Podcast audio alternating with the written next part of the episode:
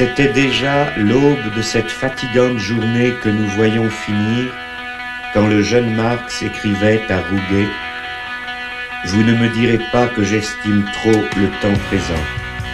Et si pourtant je n'en désespère pas, ce n'est qu'en raison de sa propre situation désespérée qui me remplit d'espoir. Immer dienstags um 12 Uhr.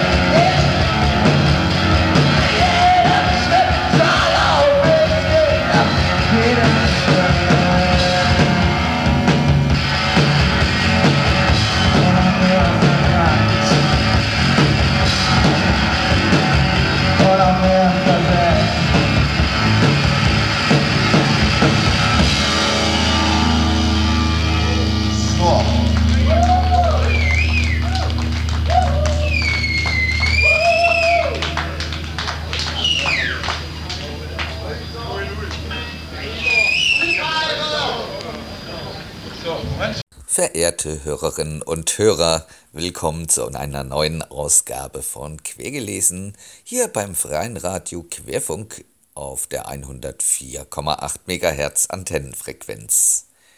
Schön, dass ihr auch heute wieder Zeit und Lust gefunden habt, Quergelesen zu hören. Begrüßt haben wir euch mit der kolossalen Jugend Gehe Zähle, hieß das Stück. Ein kurzer Blick in die Presse, in den sozialen Medien informiert uns darüber. Knallhart Urteil nach UN-Resolution.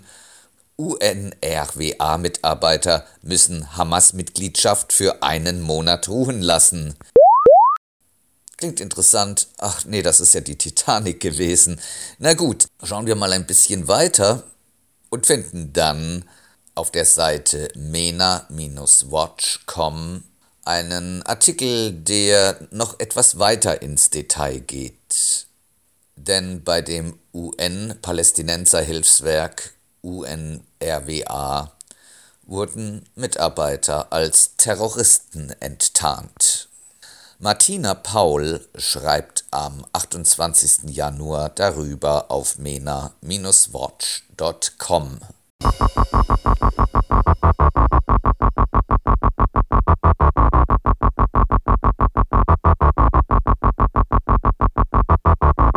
Schon seit Jahren warnt Israel die Weltöffentlichkeit vor den Verstrickungen des UN-Hilfswerks mit der terroristischen Hamas im Gazastreifen.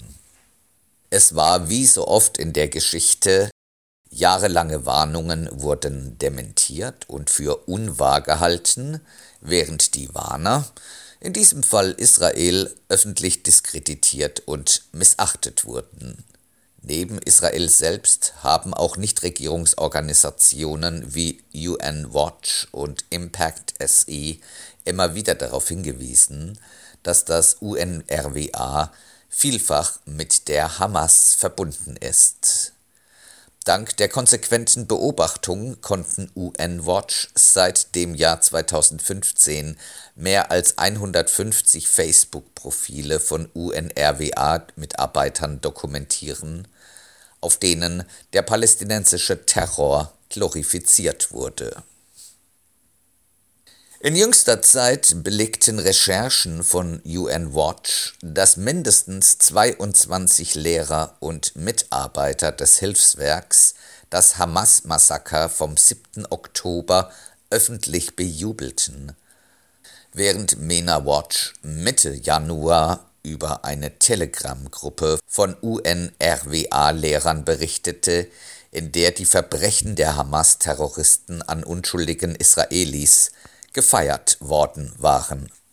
Doch wieder musste erst ein grauenhaftes Verbrechen geschehen, das den Wahrheitsgehalt dieser Warnungen offensichtlich machte, nämlich, dass sich unter dem Deckmantel des UN-Hilfswerks nicht nur viele Sympathisanten der Hamas verbergen, sondern auch aktive Mitglieder dieser Terrorgruppe. Nun ist die Aufregung groß und die Welt entsetzt. Wie der israelische Geheimdienst ermitteln konnte, waren zwölf UNWRA-Mitarbeiter am bestialischen Überfall auf Israel im Oktober letzten Jahres beteiligt. Auch sollen Fahrzeuge aus dem Bestand des Hilfswerks beim Überfall auf Israel eingesetzt worden sein.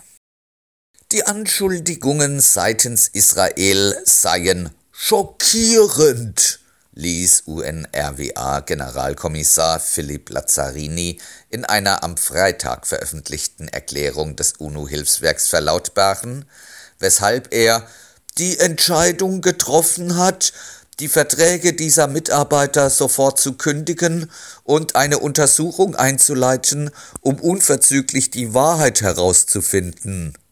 Auch werde jeder UNRWA-Mitarbeiter, der an Terroranschlägen beteiligt war, zur Verantwortung gezogen, auch durch strafrechtliche Verfolgung.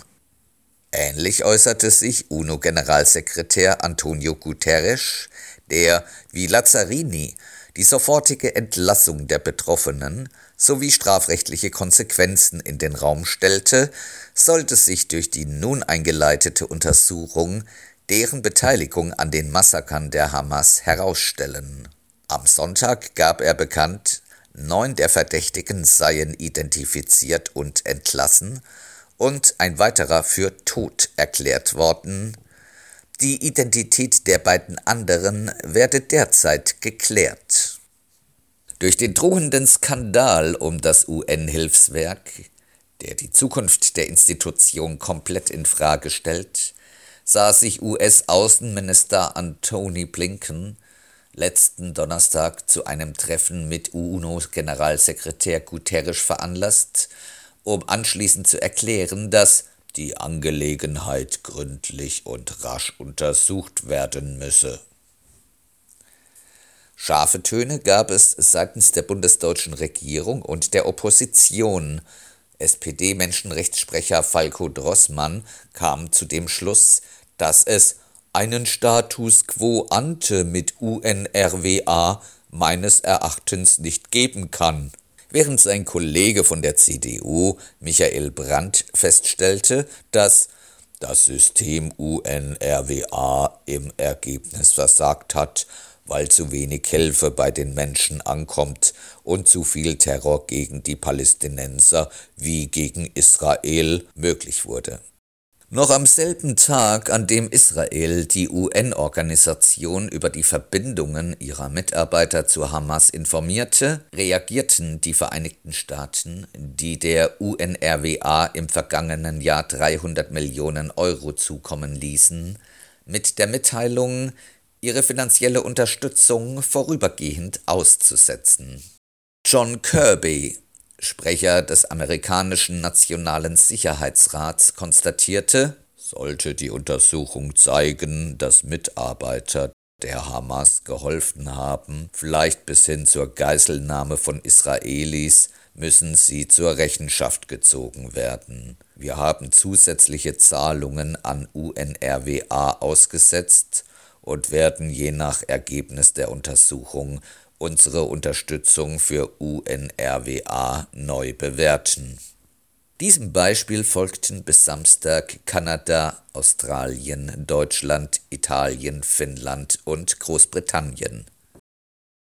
Wie eine Sprecherin des deutschen Bundesentwicklungsministeriums erklärte, unterläge die finanzielle Unterstützung der UNRWA einem mehrstufigen Kontrollsystem, mit dem sichergestellt wird, dass die Mittel direkt bei den Bedürftigen ankommen und nicht in die Hände der Hamas oder anderer Terrororganisationen gelangen. In Summe war das Hilfswerk Deutschland in den vergangenen fünf Jahren knapp eine Milliarde Euro wert. Im Jahr 2023 überwies die Bundesrepublik 200 Millionen. Die Hamas selbst reagierte unmittelbar auf die Vorwürfe und sprach von einer Hetzkampagne Israels gegen internationale Organisationen, die den Palästinensern helfen, wobei das skrupellose Nazi-Gebilde versuche, alle Lebensadern unseres Volkes abzuschneiden die Terrororganisation rief die Vereinten Nationen und andere internationale Organisationen auf, den Drohungen und Erpressungen Israels nicht nachzugeben. Hussein al-Sheikh, Generalsekretär der palästinensischen Befreiungsorganisation PLO, forderte einen sofortigen Stopp der gesetzten Maßnahmen und schrieb in einer Mitteilung auf X Angesichts der anhaltenden Aggressionen gegen das palästinensische Volk brauchen wir die größtmögliche Unterstützung für diese internationale Organisation. Währenddessen regt sich immer mehr Unmut unter der palästinensischen Bevölkerung. Mehr oder weniger schweigend leidet sie seit Jahren unter Misswirtschaft, Korruption auf allen Ebenen, vernachlässigter Infrastruktur, fehlenden Arbeitsplätzen, mangelndem Wohnraum und hohen Lebensmittelpreisen, alles verursacht durch die autoritäre Herrschaft der Hamas. Wie gleichgültig die Terrororganisation der eigenen Bevölkerung gegenübersteht, beweist sie spätestens seit dem Beginn des Krieges gegen Israel, indem sie zivile Einrichtungen als Stützpunkte und Zivilisten als menschliche Schutzschilde missbraucht. Doch nun scheint die Hamas zu weit gegangen zu sein. Zum ersten Mal seit Beginn des Krieges regt sich offener Widerstand unter der Bevölkerung. Der Überfall auf Israel mit seinem nachfolgenden Krieg zwingt den Menschen katastrophale Lebensbedingungen auf, mit denen sie nicht mehr zurechtkommen.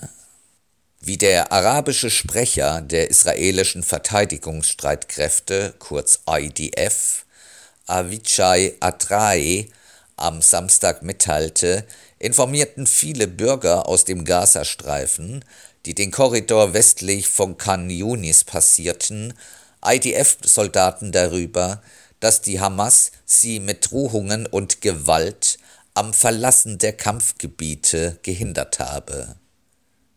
Die nun international in Gang gesetzte Unterbindung der finanziellen Unterstützung des UN-Hilfswerks wird nicht nur für die Bevölkerung, sondern auch für die Hamas selbst Folgen haben, sollte sich die Bevölkerung gegen die Hamas nun wenden.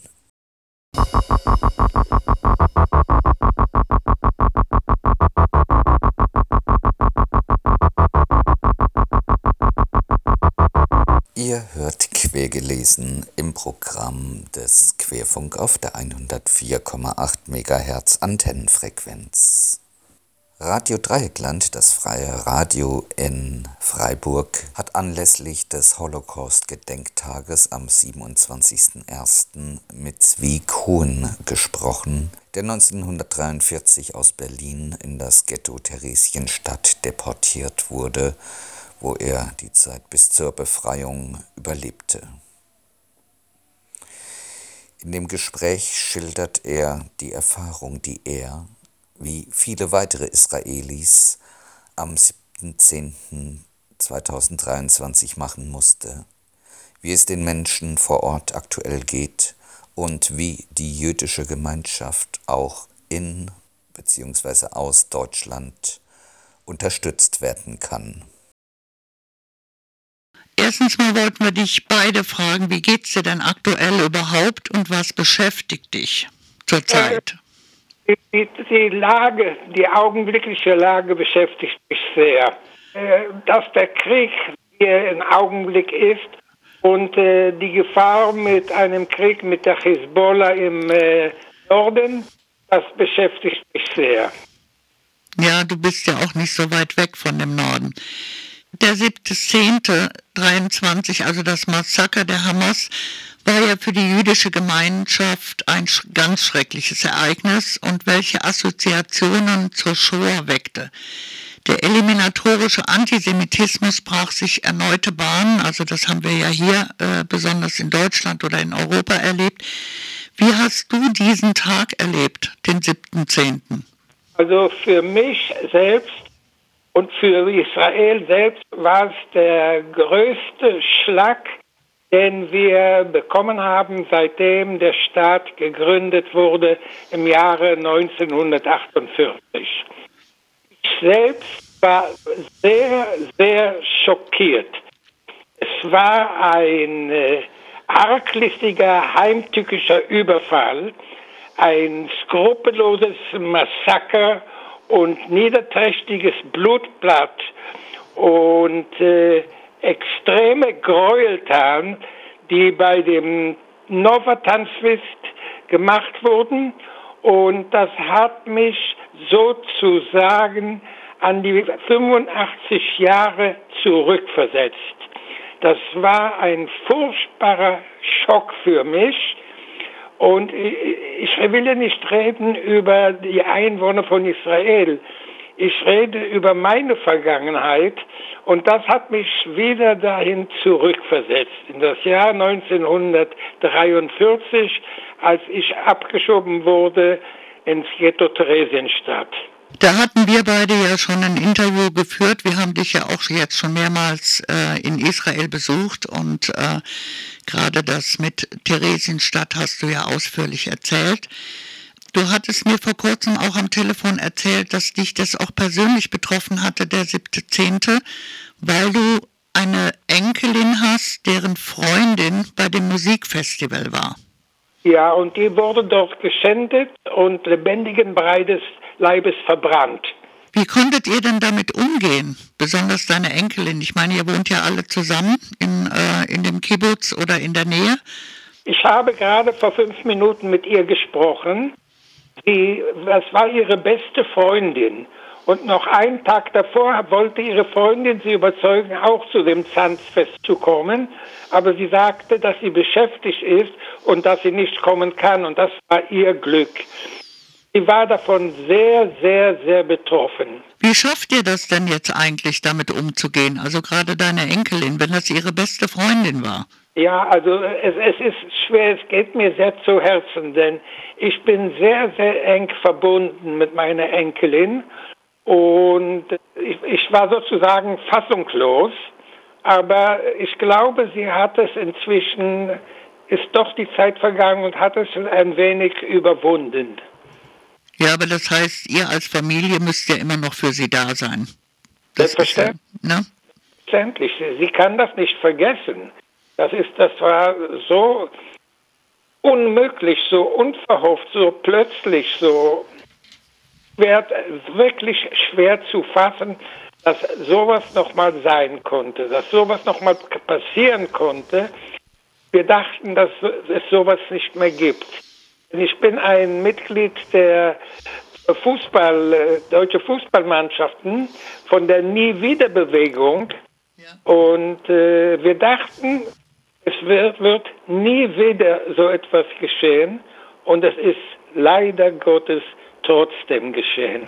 Du lebst ja in einem Kibbutz, das ca. 100 Menschen, die von den Terrorattacken von Hamas und Islamic Jihad betroffen waren, aufgenommen hat. Wie ist denn die aktuelle Lage vor Ort und wie geht es den Menschen? Äh, die, die, die Menschen teilweise äh, haben keine Arbeit augenblicklich, denn wir haben Leute aus dem Norden und auch aus dem Süden. Einige von ihnen können an ihre Arbeitsplätze fahren, aber die meisten sitzen hier einfach so herum, denn die haben, haben nicht die Möglichkeit, äh, nach Hause zu gehen. Also nach Hause teilweise besteht nicht mehr. Die jüdische Gemeinschaft sieht sich ja weltweit einem starken Anstieg von Antisemitismus ausgesetzt seit dem 7. Oktober. Wie erlebst du das in Israel und kriegst du davon etwas mit?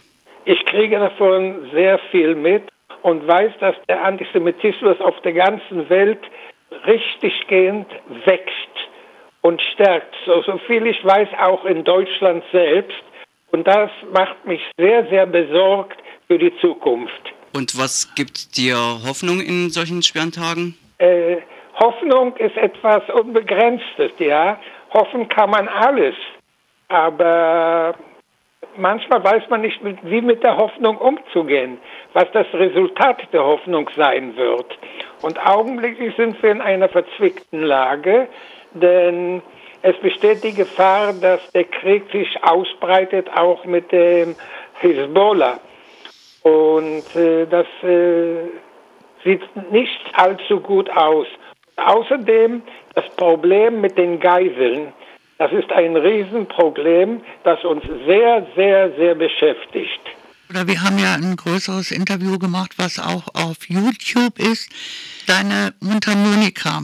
Du bist ja der Junge mit der Mundharmonika aus Theresienstadt. Da gibt's ja Bücher dazu und du hast sehr viele Interviews gemacht. Spielt dir jetzt in deinem aktuellen Leben noch eine Rolle, dass du dich da zurückerinnerst, dass die dir vielleicht sogar Stärke gibt, die Mundharmonika?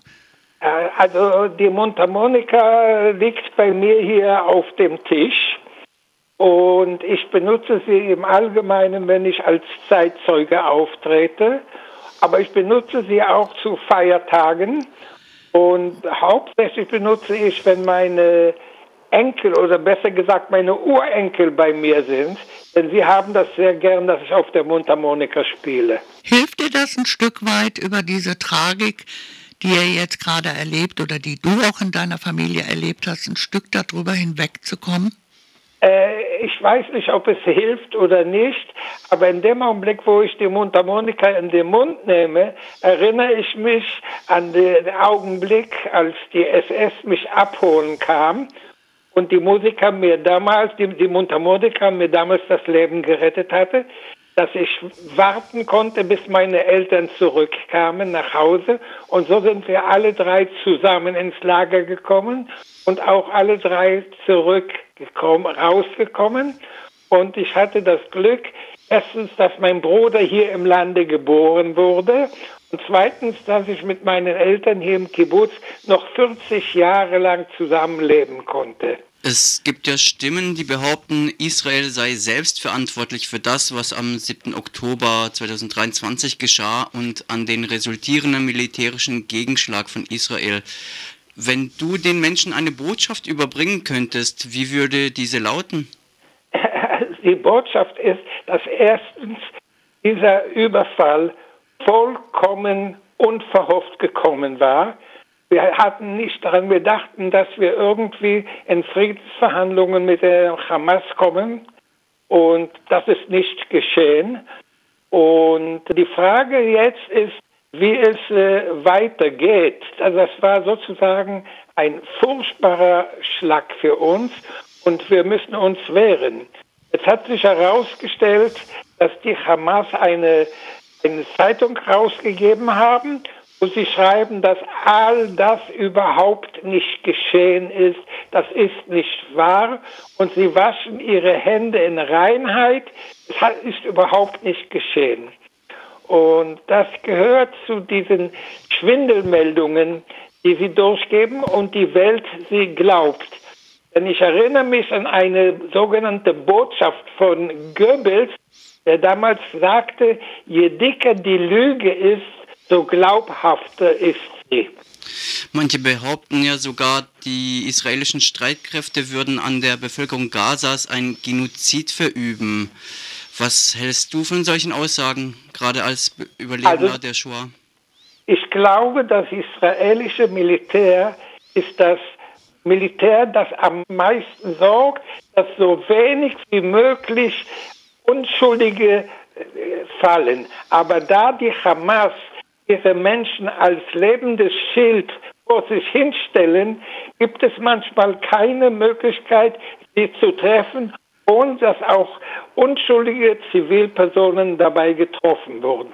Aber wir versuchen immer nur nicht die Unschuldigen zu treffen. Zwie, ich habe noch eine Frage, wie können wir zum Beispiel in Deutschland, wir waren ja jetzt auch schon öfters bei dir, oder überhaupt, wie können Menschen der jüdischen Gemeinschaft, wie können wir euch helfen, wie können wir euch unterstützen?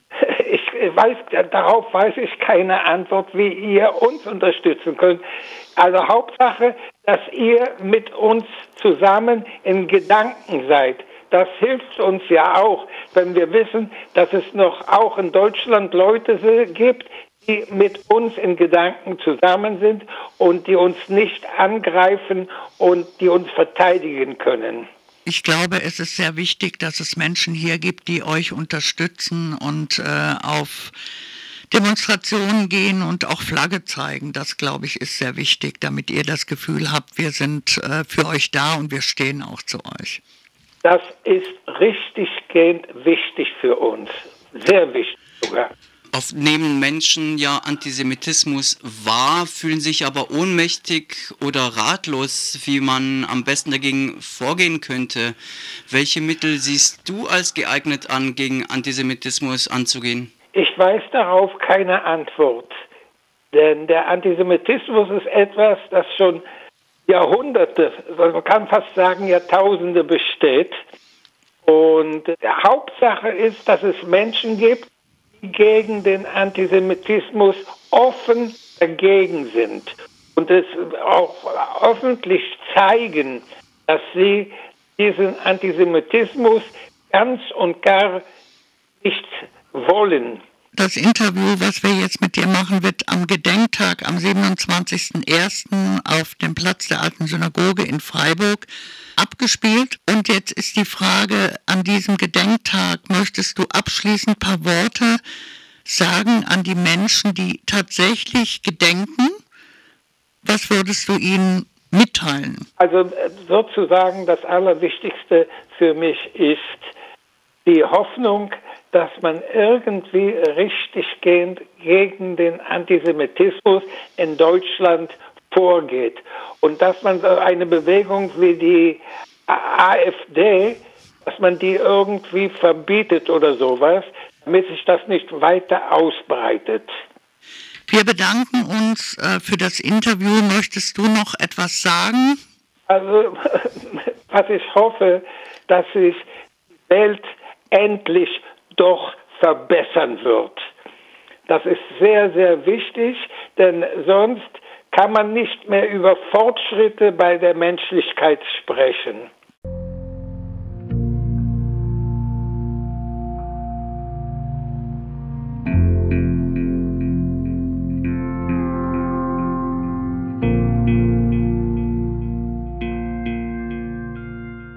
Das der deutsche Kulturbetrieb gerne den sogenannten globalen Süden das sagen lässt, was man selber angeblich ja nicht sagen darf, ist euch sicherlich noch in Erinnerung aus dem ein oder anderen Beitrag von Quergelesen aus den letzten Jahren, insbesondere der Kommentierung dessen, was rund um die Dokumenta abging und dann noch weitergeführt wurde mit der Einladung der antisemitischen Gastprofessoren bei der Hochschule für Bildende Künste in Hamburg. Wir berichteten darüber immer wieder. Aber der Hamburger Kulturbetrieb, der kann einfach immer weiter. So war in der vergangenen Woche ein Auftritt geplant mit der antisemitischen Klimaaktivistin Samsam Ibrahim, und zwar in der Kulturfabrik Kampnagel in Hamburg. Dieser geplante Auftritt sorgte für Empörung. Die Kritik an Ibrahim ist mehr als berechtigt. Der Eklat legt jedoch vor allem grundsätzliche Probleme offen. Über diesen Schiffbruch mit Zuschauern informierte am 24. Januar bereits schon die Stadtzeitung gegen Hamburg Untiefen. Den Text könnt ihr auch unter untiefen.org noch einmal nachlesen, den wir euch jetzt im Folgenden zu Gehör bringen wollen. Natürlich ist der Text vom 24. hat nicht im Einzelnen alle Ereignisse, die sich rund um Kampnagel abspielten, damit berücksichtigen können, aber es ist nun mal eine grundlegende Kritik an dem, was so Kampnagel da angestellt hat. Schiffbruch mit Zuschauern von der Zeitschrift gegen Hamburg namens Untiefen.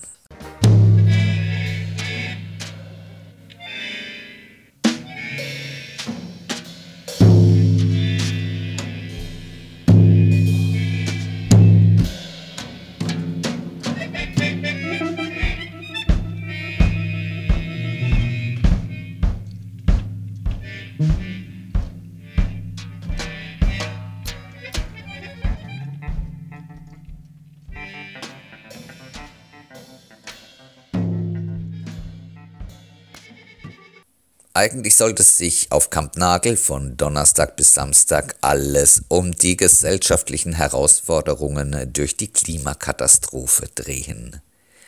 Der dreitägige Schwerpunkt unter dem Titel How Low Can We Go umfasste drei Performances, Theaterperformances, eine Performance-Installation sowie ein Workshop und Vortragsprogramm.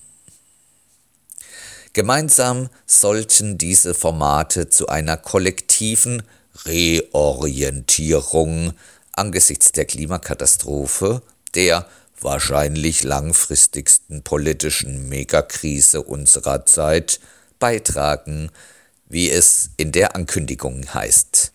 Jetzt, wie gesagt, dieser Text ist vom 24. Januar, Jetzt erhält die Veranstaltungsreihe breite mediale Aufmerksamkeit.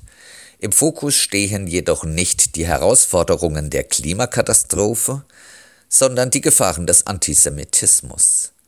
Grund dafür ist die Einladung der britischen Aktivistin Samsam Ibrahim, die den Klimaschwerpunkt mit einem Keynote-Vortrag über intersektionale Aspekte von Klimagerechtigkeit eröffnen und einen Safer Space Workshop für BIPOC, also Schwarze, Indigene und People of Color, leiten soll. Der Antisemitismusbeauftragte der Stadt Hamburg, Stefan Hensel, kritisierte diese Einladung in einer Pressemitteilung vom Montag vor vergangener Woche scharf. Kampnagel biete einer ausgewiesenen Antisemitin eine Bühne, lasse damit die Jüdinnen und Juden Hamburgs im Stich und wiederhole die Fehler der Documenta 15. Hensels Kritik, die sich zudem an den Kultursenator Carsten Proster richtete, dessen Behörde den dreitägigen Klimaschwerpunkt finanziell unterstützt, wurde in den Medien schnell und breit rezipiert. Hensel fordert Ibrahim auszuladen, Sie unterstütze die antisemitische BDS-Kampagne gegen Israel und relativiere den Hamas-Terror, schreibt er mit Verweis auf Social-Media-Aktivität und öffentliche Auftritte Ibrahims. Amelie Deufelhardt hingegen, die Intendantin von Kampnagel, verteidigt die Einladung. Man habe Ibrahim eingeladen, weil sie Klimaschutz und soziale Gerechtigkeit verbinde, wird Deufelhardt im Hamburg-Journal, also im lokalen dritten Programm des NDR, zitiert. Außerdem, so Deufelhardt weiter, werde Ibrahim nicht über den Nahostkonflikt sprechen und habe im persönlichen Gespräch auf Nachfrage bestätigt, dass sie den Anschlag der Hamas klar verurteilt. Der vom Hamburger Antisemitismusbeauftragten Stefan Hensel ebenfalls adressierte Kultursenator Carsten Bruster zeigt sich kritischer. Ibrahim sei aufgrund ihrer teils antisemitischen Äußerungen im Zusammenhang mit dem Nahostkonflikt zu Recht auf Kritik gestoßen, urteilte er in einer Stellungnahme. Politischen Eingriffen in die Programmgestaltung von Kultureinrichtungen stehe er allerdings kritisch gegenüber, die Absage der Veranstaltungen mit Samsam Ibrahim wollte er nicht fordern. Dass er dabei auf die Kunstfreiheit verwies, erstaunt jedoch. Schließlich ist Ibrahim dezidiert als Aktivistin eingeladen, nicht als Künstlerin. Dass alle Beteiligten an der Debatte ihre anti-antisemitische Haltung betonen, versteht sich. Teufelhardt etwa benennt ihre roten Linien in Sachen Antisemitismus die Absprache des Existenzrechtes Israel, Aufrufe zu Gewalt oder Hass gegenüber Juden und Jüdinnen. Der Streit scheint sich somit mal wieder um die Frage zu drehen, wo genau diese roten Linien verlaufen und wann sie erreicht sind. Ob etwa die Unterstützung der BDS-Kampagne oder die Behauptung, Israel begehe im Gaza einen Genozid, auszuhaltende politische Positionen oder eine nicht zu tolerierende Form des Antisemitismus darstellen. Deufelhardt hat, wie auch Kultursenator Carsten Bruster, im Jahr 2020 die Erklärung der Initiative GG 5.3 Weltoffenheit unterzeichnet, die im Namen der Vielfalt gegen die BDS-Resolution des Bundestags Stellung bezieht. Darin heißt es, unter Berufung auf diese Resolution werden durch missbräuchliche Verwendungen des Antisemitismusvorwurfs wichtige Stimmen beiseite gedrängt und kritische Positionen verzerrt dargestellt. Ist die Debatte also eigentlich nur eine um unterschiedliche Antisemitismusdefinitionen, wie Teufelhardt es auch am vorvergangenen Dienstagabend im Hamburg-Journal darstellte? Ist es schlicht so, dass Ibrahims Äußerungen gemäß IHRA-Definition antisemitisch sind, qua JDA-Definitionen jedoch nicht? und dass der Bezug auf die umfassendere IHRA-Antisemitismusdefinition hier eine wichtige Stimme beiseite drängen soll? Um diese Fragen zu beantworten, gilt es, sich die Äußerungen und Positionen Samsam Ibrahims genauer anzuschauen, für die sie nun kritisiert wird. Samsam Ibrahim ist eine profilierte und gut vernetzte Klimaaktivistin. Sie hat eine Nachhaltigkeits-NGO gegründet, ist Beraterin der UN und besuchte bereits drei UN-Klimakonferenzen, zuletzt die COP28 in Dubai. Aber auch vor ihrem Klimaaktivismus war sie bereits politisch umtriebig. Erst als Präsidentin der Students Union ihrer Universität in Salford, dann als Vorsitzende der britischen National Union of Students NUS und als Vizepräsidentin der European Students Union ESU. Aktivismus gegen Israel bildet dabei eine Konstante ihres studentischen Engagements. Als frisch gewählte NUS-Präsidentin versprach sie 2019, Antisemitismus-Trainings für NUS-Funktionärinnen anzubieten, nachdem es in den Jahren zuvor mehrere antisemitische Vorfälle in der Studierendengewerkschaft gegeben hatte. Der Erfolg dieser Trainings ist allerdings zweifelhaft. Zwei Jahre nach dem Ende von Ibrahims Amtszeit im März 2022 lud die NUS zu ihrer Jahreskonferenz den antizionistischen und verschwörungsideologischen Rapper Loki ein. Auf Kritik jüdischer Mitglieder an diesem Programmpunkt reagierte die NUS mit der Aufforderung, diese sollten dann doch einfach den Konzertsaal verlassen. Als daraufhin Forderungen an Spotify laut wurden, Songs von Low-Key mit antisemitischen Lyrics von der Plattform zu nehmen, protestierte Ibrahim auf Twitter gegen diese Unterdrückung unseres palästinensischen Aktivismus und drohte mit Boykott. Bereits 2021, da war sie Vizepräsidentin der ESU, kritisierte die European Union of Jewish Students, EUJS, Ibrahim für ihre Gleichsetzung Israels mit dem Nationalsozialismus auf Instagram.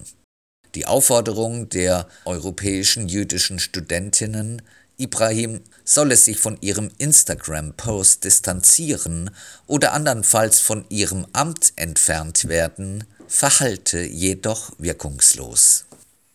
Die Anschläge der Hamas vom 7. Oktober scheint Ibrahim nie öffentlich verurteilt zu haben. Im Gegenteil, sie veröffentlichte in den sozialen Medien mehrere Posts, die kaum anders denn als Legitimierung des Massakers gelesen werden können. Am 9. Oktober, zwei Tage nach dem Massaker, schrieb sie auf Twitter, History will remember those that sided with the oppressor and ignored the oppressed. Justice lies with God, but the resistance is in our hands. Kurz übersetzt, die Geschichte wird sich an jene erinnern, die sich auf die Seite der Unterdrücker gestellt haben und die Unterdrückten ignorierten. Gerechtigkeit liegt bei Gott, aber der Widerstand ist in unseren Händen. Am 12. Oktober polemisierte Ibrahim gegen einen Artikel von Naomi Klein, der die Legitimierung oder gar Feier des Hamas-Massakers durch viele vermeintlich Linke kritisierte. Über die Opfer des zum radikalen Widerstand verklärten Terrors verlor Ibrahim kein Wort. Ibrahims Twitter-Profil ist seit dem 14. Januar auf privat gestellt, aber auch auf ihrem weiterhin öffentlichen Instagram-Profil ist sie aktiv. Der Einwand, dass einzelne Posts in den sozialen Medien als Grundlage für eine Ausladung womöglich nicht ausreichen, hat durchaus seine Berechtigung.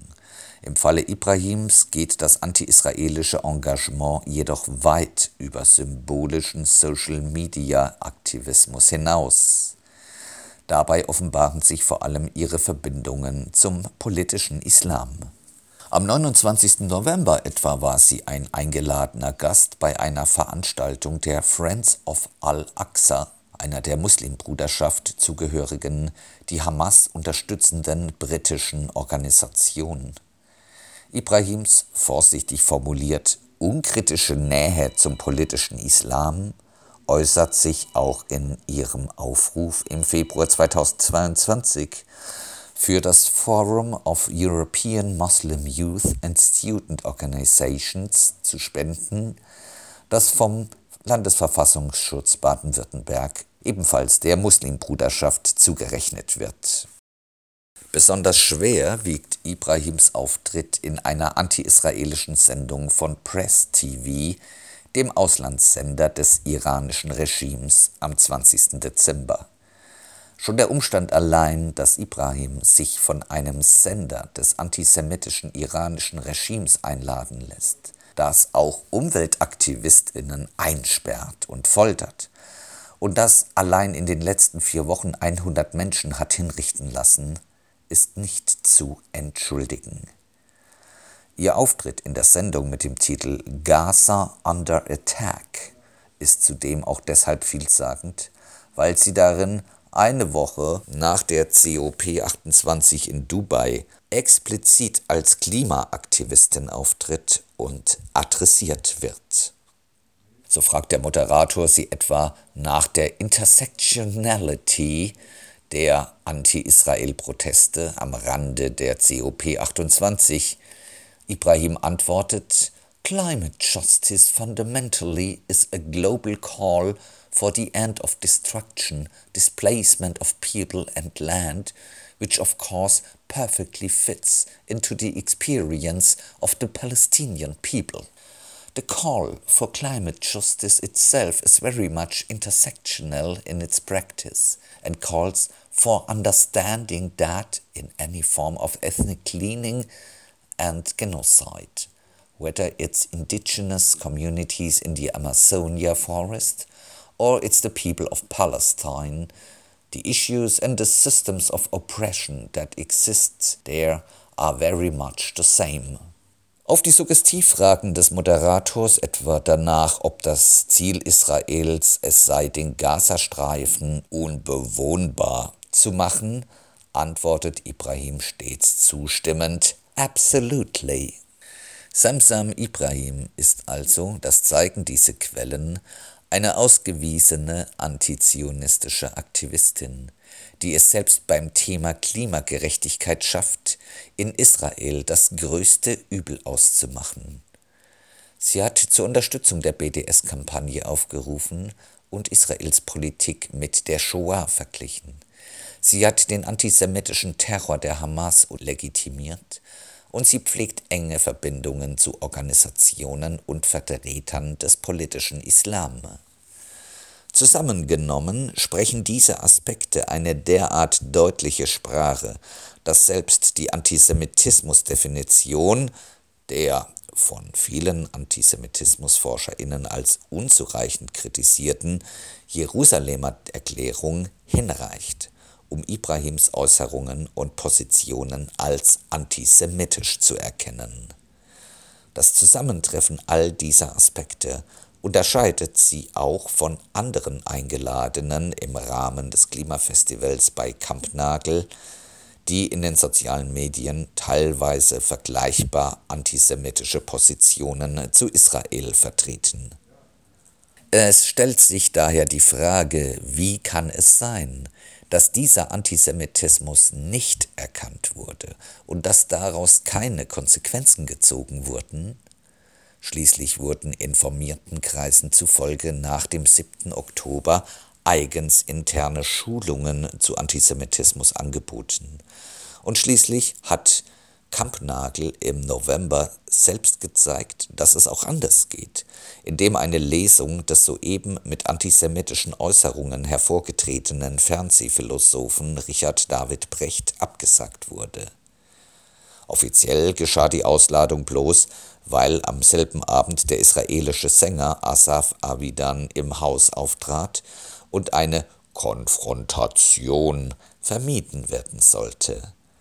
Die Kampnagel-Sprecherin Siri Keil machte gegenüber T-Online jedoch ein Bemühen Brechts um ein tiefergehendes Verständnis der berechtigten Kritik und damit verbundenen Reflexion seiner Äußerungen zur Bedingung für zukünftige Auftritte.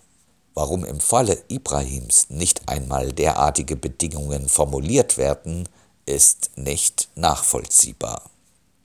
Dass ein Umgang mit dem Problem des Antisemitismus hier gänzlich ausblieb, ist auch deshalb besonders frappierend, weil mit dem Hamburger Schauspieler und Regisseur Dor Aloni, der in Israel geboren und aufgewachsen ist, ein Künstler im Programm des Klimafestivals auftritt, der von Antisemitismus unmittelbar betroffen ist. In seiner gemeinsam mit Mira Teunert entwickelten und bereits an allen drei Abenden ausverkauften Performance Atlantis spürt er dem Atlantis-Mythos als Vorlage für die Verbreitung faschistoider Welterzählungen und Zerstörungsfantasien nach. Auch Antisemitismus wird in der Performance thematisiert. Die Idee, Aloni über die antisemitischen Haltungen der Eröffnungsrednerin zu informieren und ihn nach seiner Perspektive zu fragen, scheint aber niemandem gekommen zu sein, etwas, das auf Kampnagel im Falle von Rassismus oder Queerfeindlichkeit wohl undenkbar wäre. Es fällt schwer, daraus andere Schlüsse zu ziehen als, wie es der britische Comedian David Badiel prägnant formuliert hat, Choose, don't count. Juden zählen nicht.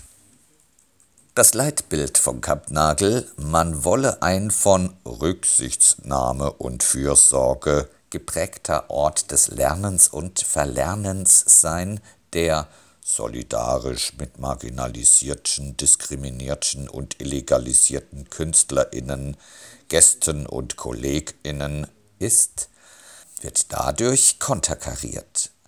Wenn sich Kampnagel in einem Statement zur Debatte über die Lage im Nahen Osten zur Aufgabe setzt, komplexe und widersprüchliche Realitäten von Menschen zu vermitteln, dann ist das Haus an dieser Aufgabe durch die Einladung Ibrahims und den ungenügenden Umgang mit Kritik krachend gescheitert. Der plurale Diskursraum Kampnagel erweist sich in Hinblick auf Israel bezogenen Antisemitismus als ziemlich einstimmig. Nonkonformistische jüdische Perspektiven wie die von Dor Aloni sind in diesem Raum offenbar nicht vorgesehen. Ob sich daran noch einmal etwas ändern wird, muss bezweifelt werden, denn von Lernfähigkeit und Problembewusstsein ist in einem Statement Amelie Deufelharz gegenüber dem NDR gelinde gesagt wenig zu merken. Es muss, warnt sie, auch in Deutschland möglich sein, die Regierungspolitik von Israel zu kritisieren. Wenn das nicht mehr möglich ist, wäre nicht nur die Kunstfreiheit, sondern auch die Meinungsfreiheit verloren. Teufelhardt suggeriert hier zum einen, es gehe Samsam Ibrahim um eine Kritik der Regierungspolitik von Israel und impliziert zum anderen ebenso wahrheitswidrig, in Deutschland drohe die Verunmöglichung dieser Kritik und damit das Ende von Kunst und Meinungsfreiheit. Damit aber malt sie ein derart verzerrtes Bild des öffentlichen Diskurses, dass sich die Frage stellt, zu welchem Grad dieses Bild in dieser Hinsicht sich von jenem Ibrahims unterscheidet. Die Pressemitteilung Stefan Hensels zu den Hintergründen der Einladung Samsam Ibrahims hat starke öffentliche Reaktionen hervorgerufen. Vor allem Jüdinnen und Juden äußerten ihre Bestürzung und ihr Unverständnis angesichts der Entscheidung Kampnagels, an der Einladung festzuhalten. Das junge Forum der Deutsch-Israelischen Gesellschaft Hamburg und der Vorsitzende der Deutsch-Israelischen Gesellschaft Volker Beck riefen dementsprechend für den vergangenen Donnerstag zu einer Kundgebung vor Kampnagel auf. Weitgehend still ist es bisher hingegen aus der Klimabewegung geblieben.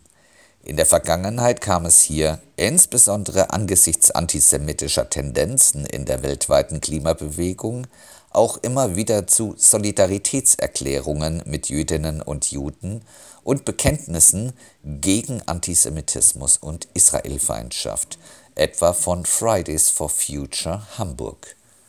Nicht so im aktuellen Fall. Eine Anfrage von Untiefen an Fridays for Future Hamburg blieb ebenso unbeantwortet wie eine Anfrage an Quang Pasch, ehemaliger Sprecher von Fridays for Future Deutschland, der am vergangenen Samstag zusammen mit Samsam Ibrahim den intersektionalen BIPOC-Workshop leiten soll Es ist wichtig, dass Jüdinnen und Juden in der aktuellen Situation konkrete, sicht- und hörbare Solidarität erfahren, und es gilt, den verbreiteten Versuchen der Selbstviktimisierung anti-israelischer Stimmen entgegenzutreten, mit denen die Gewalt antisemitischer Handlungen und Sprechhandlungen geleugnet und die Rolle von Tätern und Opfern vertauscht wird.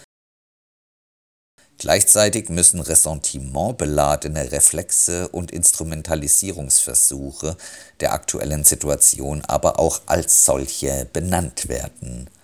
Blickt man auf die Kommentare in den sozialen Medien, drängt sich der Eindruck auf, dass manche sich weniger aus Empörung über den Antisemitismus speisen, der bei einem bayerischen Rechtskonservativen wie Hubert Aiwanger viel eher entschuldigt wird, als aus der Freude über die Gelegenheit einer jungen schwarzen Muslima die Pest an den Hals zu wünschen. Wenn die Tageszeitung Die Welt den Unternehmer Daniel Schäffer mit der Behauptung zitiert, Ibrahim stehe auf so fast jeder Liste der gefährlichsten Antisemiten in Europa, ist das außerdem nicht nur überzogen, sondern schlicht unseriös. Wo bitteschön soll es solche Listen geben? Die Häme schließlich, mit der den Verantwortlichen auf Kampnagel nun bisweilen Schämt euch zugerufen wird, hat auch deshalb einen faden Beigeschmack, weil hier eine Institution im Fokus steht, die, ungeachtet aller Kritik, als Ort queerer und postmigrantischer Kultur in Hamburg einmalig ist. Fest steht, Samsam Ibrahim muss zwingend ausgeladen werden, aber statt polternder Rhetorik und Ressentiment geladener Empörung darüber, was da mit unseren Steuergeldern gemacht wird, bedarf es einer grundlegenden Auseinandersetzung mit den Strukturen, die zu der aktuellen Situation geführt haben. In dieser Hinsicht ist Amelie Doffler sogar recht zu geben, es braucht Diskursräume für Austausch und Auseinandersetzung. Der erste Schritt dahin wäre freilich, zu dieser Auseinandersetzung keine Antisemitinnen einzuladen, damit sich Jüdinnen und Juden angstfrei in diesen Diskursräumen bewegen können. Und damit in ihnen Platz für den Austausch über die drängenden gesellschaftlichen Probleme ist, über die Klimakatastrophe, globale Ausbeutungsverhältnisse und Rassismus und vor allem über den Antisemitismus, der im Kulturbetrieb wie im Rest der Gesellschaft einen festen Platz hat.